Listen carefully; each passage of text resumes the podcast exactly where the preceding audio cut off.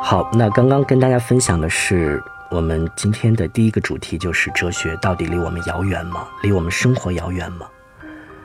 呃，那接下来呢，跟大家分享一下，我们该如何学哲学呢？特别是对于大众而言，就是对于那些我从来都没有接触过哲学的这些人，我该怎么样去进入到哲学这个领域呢？我想今天跟大家分享一些我个人的一些心得和体会，仅供大家来参考。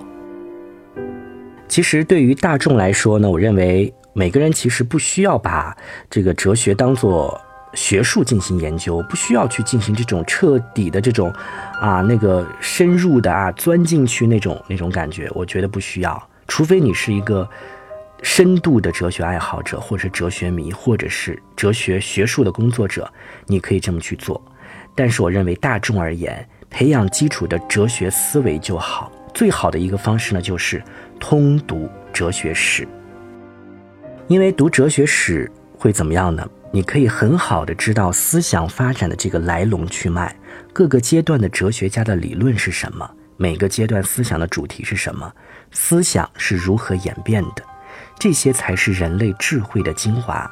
在这个过程中，你通过去。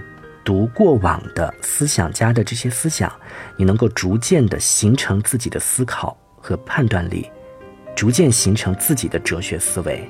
当然，这个过程一定是一个开悟的过程，你需要去把那些嗯哲学家的思想跟生活相融入，然后自己呢会有一些体会在里面。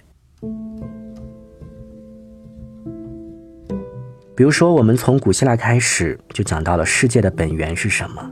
那是一个对未知世界探索的起点，本体论的问题。而随着时代的发展，到了中世纪黑暗时期，基督教的兴起，哲学沦为了神学的婢女。而到了十七世纪近代理性主义时期呢，理性开始觉醒了，哲学的认识论的转向，开始探究怎样认识世界的问题。知识是如何成为可能的？而到了德国古典哲学，康德把前面的哲学都综合起来了，三大批判开创了现代哲学先河，而黑格尔成为了古典哲学的终结者。而后到了现代哲学百花齐放的状态，各个流派都兴起了。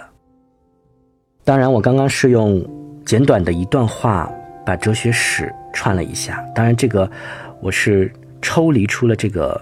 最核心的一些一些部分，当然，如果每个阶段展开的话，还有很多很多的内容可以去说。我想说什么呢？就是当你有了这么一个大致的脉络之后，你会形成什么？你会形成自己独立的思考能力。